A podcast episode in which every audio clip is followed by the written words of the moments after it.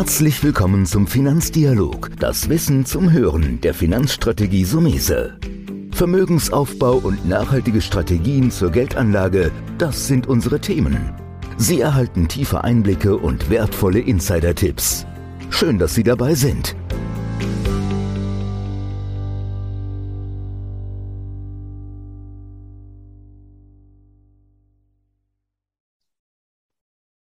Reden wir über Anlegerverhalten, was uns so ein bisschen beeinflusst bei unseren Entscheidungen, beziehungsweise auch wie junge Leute heute sich mit dem Thema Aktien und Börse beschäftigen. Ich habe mir eingeladen vom Flossbach von Stores Research Institute den Marius Kleinheier. Erstmal, Kleinheier, danke, dass Sie heute zugeschaltet sind. Tag, Herr Somese. Vielen Dank für das Interesse. Jetzt würden wir, bevor wir loslegen, vielleicht Flossbach von Storch kennen viele als Vorgesellschaft. Aber ihr habt ja auch ein eigenständiges Institut. Ich glaube, das ist sogar getrennt voneinander, das Flossbach Research Institute, und Sie sind dort Analyst. Also würden mich zwei Punkte interessieren. Was macht Ihr Institut so und was ist die Arbeit so ein bisschen eines Analysten, was Sie so einen Tag über bewegt und was Sie machen? Unser Institut ist eigentlich der freien Analyse verpflichtete Denkfabrik. Das hört sich ganz wild an, heißt aber erstmal nur, dass wir uns über die Kapitalmarktthemen in einem etwas breiteren Kontext Gedanken machen als die Analysten, die direkt in der Firma arbeiten. Das Institut gehört auch zur Firma, hat aber den Auftrag, eben sich ganz unabhängig ein Bild zu machen. Und dort kümmern wir uns zum einen um große Makrothemen. Was macht die Inflation zum Beispiel? Das ist so ein Klassiker, der gerade sehr interessant ist.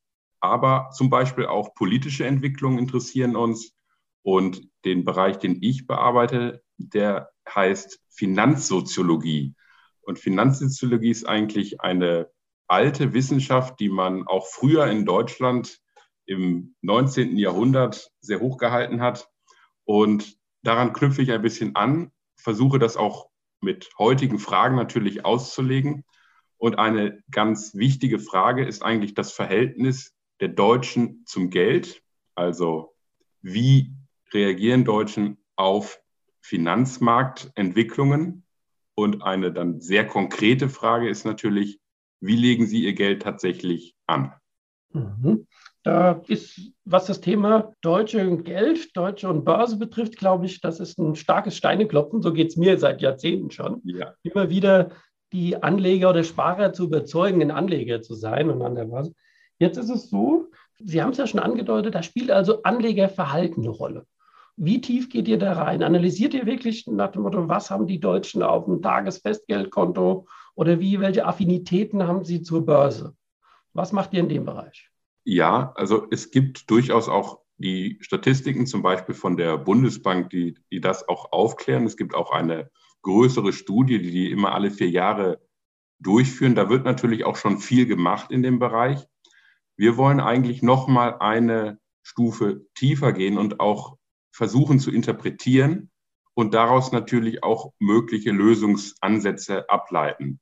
Das Bild, das wir haben, ist schon, dass es im Anlegerverhalten eine Auffälligkeit gibt, sagen wir es mal neutral, dass das Anlegerverhalten nicht mehr auf die heutige Zeit passt. In Null- und Niedrigzinszeiten vor allen Dingen auf Sparbuch und Girokonto sein Geld zu haben, ist irgendwo langfristig, sagen wir mal, unvernünftig. Und ja, woran liegt es? Das ist natürlich eine Frage, die man sich jetzt so aus den Zahlen heraus erstmal noch nicht äh, schließen kann. Und da versuchen wir verschiedene Ansätze.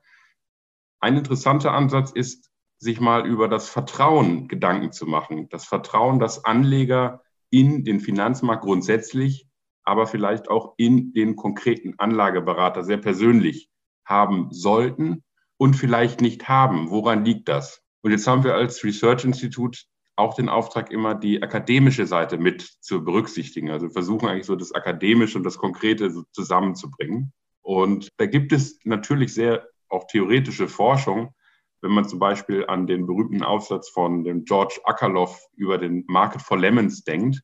Auf diesem abstrakten Niveau versuchen, das mal runterzubrechen was kann ein Anlageberater tun? Und dann entwickeln wir zum Beispiel das Bild eines ehrbaren Kaufmanns oder eines ehrbaren Finanzkaufmanns, also auch aus der Geschichte heraus abgeleitet, der zum Beispiel das Problem zumindest mildern könnte.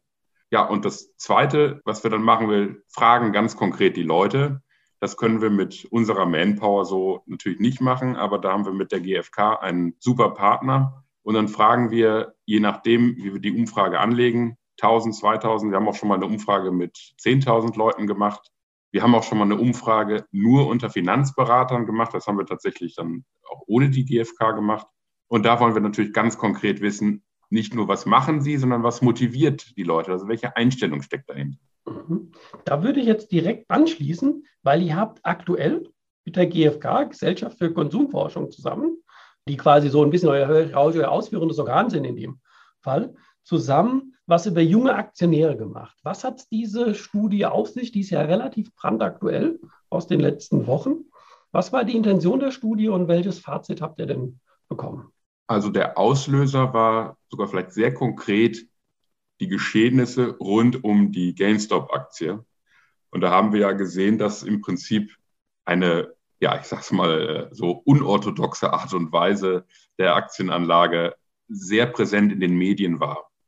Und das ist natürlich nicht nur für sich genommen interessant, sondern es ist auch interessant aus dem Gesichtspunkt, dass das relativ breit berichtet wurde und damit natürlich auch wieder ein gewisser Eindruck vom Aktienmarkt entstanden ist. Und wir wollten es uns mal genauer für Deutschland anschauen.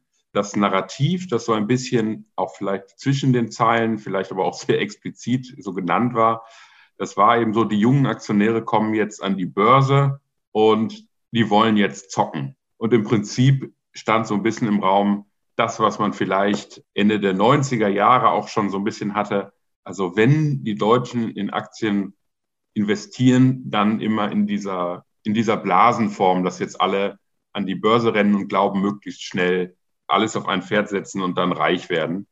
Und das kann ich sofort vorwegnehmen, weil das war eine der durchaus klaren Ansagen. Das gilt nicht für die Mehrzahl der jungen Menschen.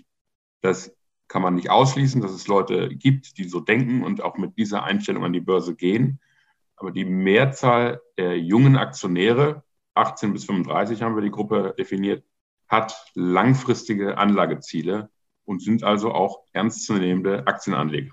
Da würde ich nochmal reingehen, weil für den einen oder anderen ähm, GameStop ist irgendein Spiel, Spieleentwickler aus Amerika, Unternehmen, ich sage jetzt mal in meinen Worten fast scheintot, wurde aber dann mit immersen Börsenumsätzen und Nachrichten im Internet gehypt da gibt es in Deutschland zum Beispiel die Trade Republic, das ist ja so Neo-Broker. Ich persönlich ähm, sage immer, einfach ausprobieren. Unsere Tochter hat es auch gemacht. Die hat Trade Republic gemacht. Da habe ich gesagt, das kann nicht sein. Also habe ich mich auch mal registriert, habe mir das angesehen. Ich glaube, da kommt so ein bisschen dieser erste Impuls und den hatte ich am Anfang auch. App runterladen, legitimieren, zehn Minuten später kannst du traden, handeln, kaufen, verkaufen. Da hast du im ersten Moment das, wow, das geht Richtung Zocken. Aber, und das hat auch mich überrascht an der Studie, ja, dass die jungen Leute, die Masse, das gar nicht so sehen, sondern eher positiv den Berührungspunkt jetzt mit dem Anlegen haben, was ja oft ihre Eltern oder Großeltern, der deutsche Teutone, der das Sparbuch ja mag, das ist ja das, was wir ja. so vorhin kurz angerissen haben, dass es doch interessant war, dass da eine Generation kommt, die nicht nur aufs schnelle Geld geht oder eher ungewöhnlich, was sie so ein bisschen aussagen, naja, Beschäftigung mit der Materie. Kann man sagen, es gibt Hoffnung, dass es vielleicht doch mehr Aktienkultur sich entwickeln könnte in den nächsten Jahren, aufgrund auch der Umstände? Absolut. Ich finde auch, dass man ein bisschen trennen muss zwischen dem, was einen zum Beispiel mal dazu bewegt, sich näher mit Aktien auseinanderzusetzen und dem, was einen dann motiviert, es tatsächlich zu machen und auch Erfahrungen zu sammeln.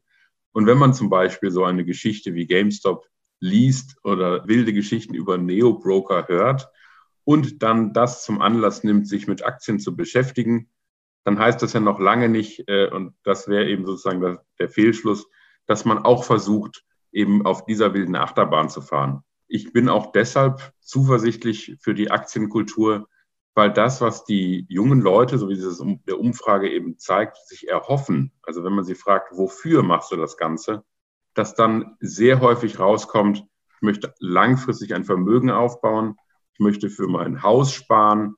Also da kommen also wirklich Sachen, wo man sagt, ja, dafür ist es eigentlich auch da.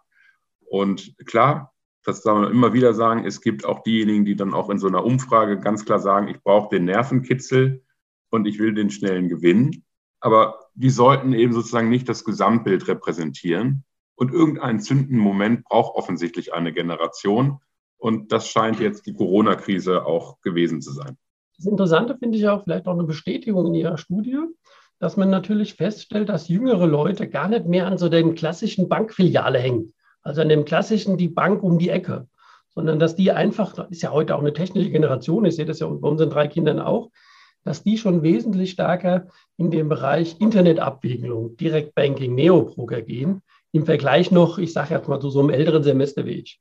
Ja, das ist in der Tat auffällig. Die Wege hin zur Aktienanlage sind natürlich auch aufgrund der technischen Möglichkeiten heute ganz anders. Aber auch die Informationen, die man sich holt, wenn man dann oder vielleicht bevor man dann in die Aktie äh, oder in eine Anlage investiert, die sind auch etwas anders. Und das Ganze deutet so ein bisschen darauf hin, dass die Leute eigentlich sehr viel stärker darauf achten, was in ihrem Umfeld passiert. Und das Umfeld heutzutage ist natürlich nicht unbedingt nur die Freunde direkt, die ich persönlich treffe, sondern insbesondere auch Social Media.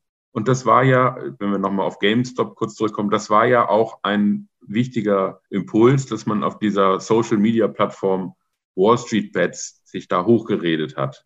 Das ist jetzt, kann man auch wieder sagen, ja, das ist wieder ein, ein, eine Übertreibung oder das ist sozusagen sehr exzentrisch. Aber auf der etwas niedrigeren, niedriger gekochten Ebene ist es auch eine interessante Entwicklung, dass die Leute ihre Meinung, und das sehen wir ja auch zum Beispiel in der Politik, gar nicht mehr sozusagen von diesen offiziellen Stellen sich abholen, auch nicht mehr unbedingt zum Beispiel über der Tagesschau sich informieren, sondern die informieren sich in ihren Kreisen.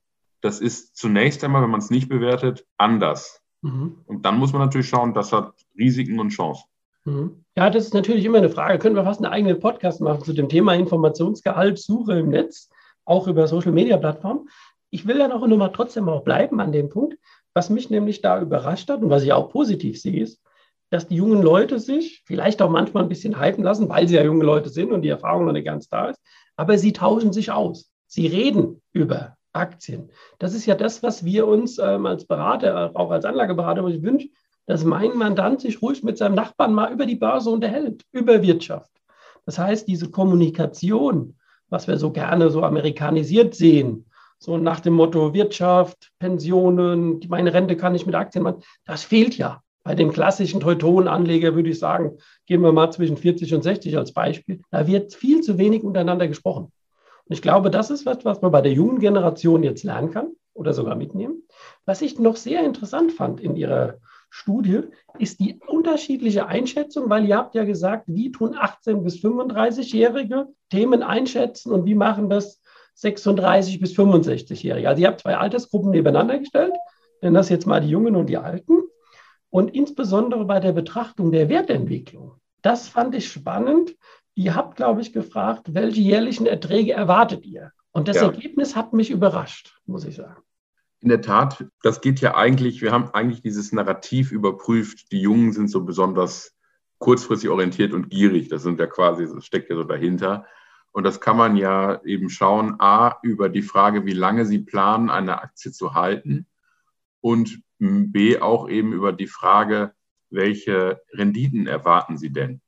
Und da fällt schon auf, dass wenn man sich das, äh, das haben wir sogar zwei, also zweimal gefragt. Einmal, was glauben Sie, was Sie in Ihrem eigenen Aktienanlage rausholen und was glauben Sie, was man so generell im Markt in so einer Aktienanlage rausholen kann? Und da zeigt sich in beiden Antworten, dass die Jüngeren tendenziell bescheidenere Renditevorschläge haben. Also wir haben in der Generation 18 bis 35 haben wir so die meisten Antworten, das waren Prozentzahlen, über 22 Prozent sagen, ich hätte gerne bis zu 2 Prozent.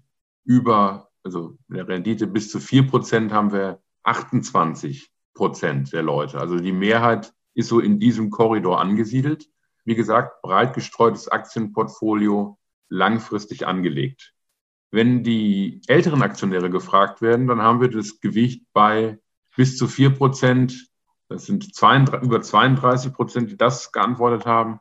Und bis zu 6 Prozent, das sind über 25 Prozent, die das geantwortet haben. Ich würde es mal so sagen, wenn man ein langfristig nicht nur orientierter, sondern auch schon etwas längerfristig erfahrener Aktienanleger ist und das vielleicht auch mit einem entsprechend breit gestreuten Portfolio gemacht hat, dann hat man ja eventuell schon auch einen Erfahrungswert, was so eine historische Rendite auf ein Aktienportfolio sein kann.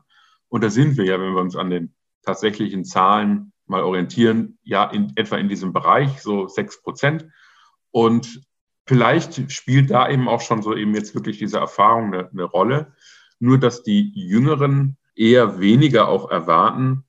Ja, das würde ich sagen, es ist insofern auffällig, als dass sie vielleicht, wenn sie sich auf, die, auf die Zinsen schauen und das in irgendeiner Form so als Orientierungspunkt für Rendite nehmen, natürlich sehr viel niedriger auch angesiedelt sind. Mhm.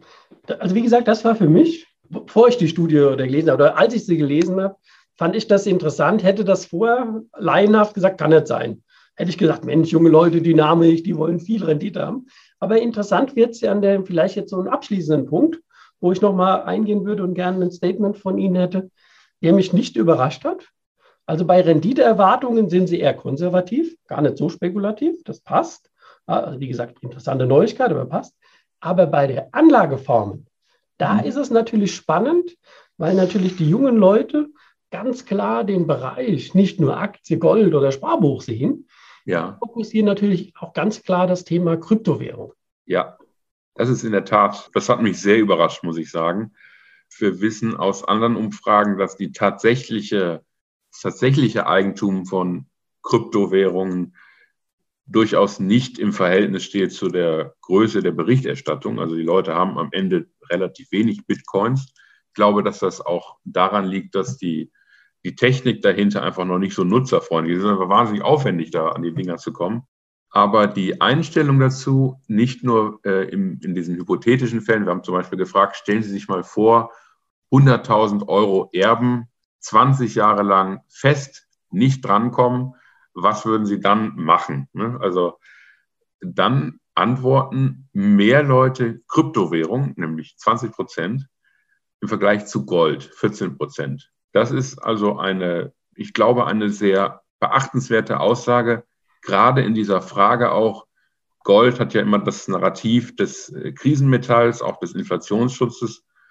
Und ohne dass ich jetzt zu sehr hier sozusagen die Prognose stellen möchte, aber einfach die Idee äh, mal vorstellen, dass diese Rolle in der Zukunft auch von Kryptowährungen erledigt werden könnte. Und klar, das kommt natürlich immer darauf an, was glauben denn die Nutzer, wofür es gut ist. Ne? Es gibt ja eigentlich nur das, was man subjektiv denen zuordnet. Und ich könnte mir vorstellen, dass die Tatsache, dass alleine die Leute, die Jüngeren, der ganzen Sache schon mehr vertrauen als die Älteren, das auch ein Anzeichen dafür sein könnte, dass diese Technologie auch Zukunft hat.